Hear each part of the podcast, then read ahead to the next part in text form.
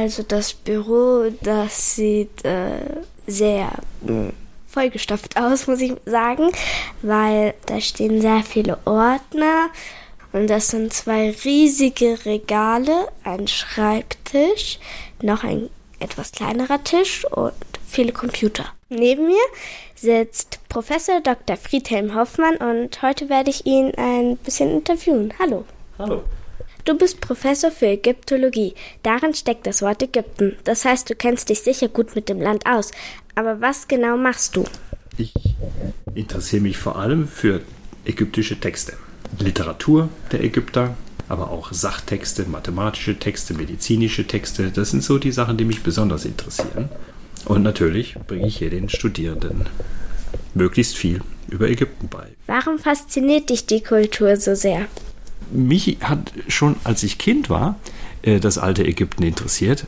Und es war vor allem tatsächlich die Schrift, die mich fasziniert hat, die Hieroglyphenschrift. Mich fasziniert an Ägypten so sehr, dass halt so viele Gottheiten gibt und irgendwie jede Geschichte ist mit der anderen verknüpft. Und das ist einfach diese Schrift, auch diese Hieroglyphen. Und ja, mich fasziniert einfach das mit der ganzen Mythologie und so. Und ähm, ich hätte noch eine Frage. Mhm. Welche Sprache haben die Menschen früher im alten Ägypten gesprochen oder gab es da mehrere Sprachen? Die Menschen haben im alten Ägypten Ägyptisch gesprochen. Und die ägyptische Sprache hat sich im Laufe der Zeit, denk dran, wir haben die ersten Inschriften aus dem frühen dritten Jahrtausend vor Christus.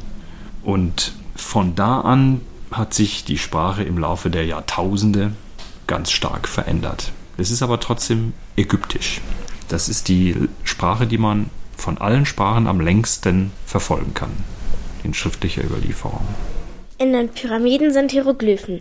Das ist ja die alte Schrift der Menschen im alten Ägypten gewesen. Kannst du diese Schrift lesen? Seit einer bestimmten Zeit werden in den Pyramiden Inschriften eingemeißelt oder sind Inschriften eingemeißelt worden. Man nennt die die Pyramidentexte. Das ist eine große Gruppe von religiösen Texten. Gebete an Götter, letztlich magische Texte, die den Himmelsaufstieg des toten Königs sicherstellen sollen. Ja, solche Texte kann ich lesen. Wie schwer war das für dich dann eigentlich, das zu lernen? War das so mittel oder ganz schwer oder mega leicht? Ja, jetzt ist die Frage, womit vergleiche ich das? Und das kommt ja auch dazu, was einen wirklich brennend interessiert, oder? Da setzt man sich hin, man wendet vielleicht mehr Zeit auf als für das, was einen weniger interessiert. Und da geht es eigentlich ruckzuck, oder? Natürlich gibt es Texte, die sind schwieriger. Das ist ganz klar.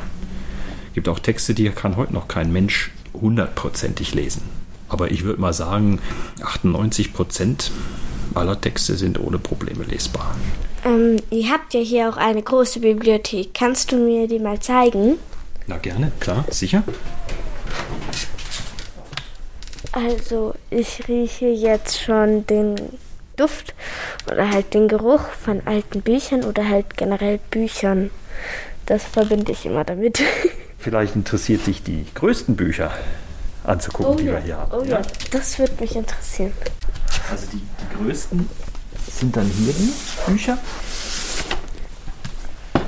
Und da haben wir extra hier so ein großes Pult, wo man die Bücher dann aufschlagen kann. Und das sind halt riesige Zeichnungen hier jetzt von der Landschaft, von Gräbern. Ach du meine Güte, ist das riesig. Das ist ungefähr ein Meter groß. Und das Tolle ist, obwohl diese Bücher jetzt auch schon 150 Jahre alt sind, sie sind immer noch wichtig. Denn manche von diesen Inschriften können ja in der Zwischenzeit einfach zerstört sein. Verwittert, von Menschen zerstört. Und hier haben wir wenigstens noch einmal eine Abschrift. Ich bedanke mich sehr herzlich bei Ihnen für das nette Interview und ähm, ja, es hat mir sehr viel Spaß gemacht. Ja, mir auch. Alles Gute, Maja.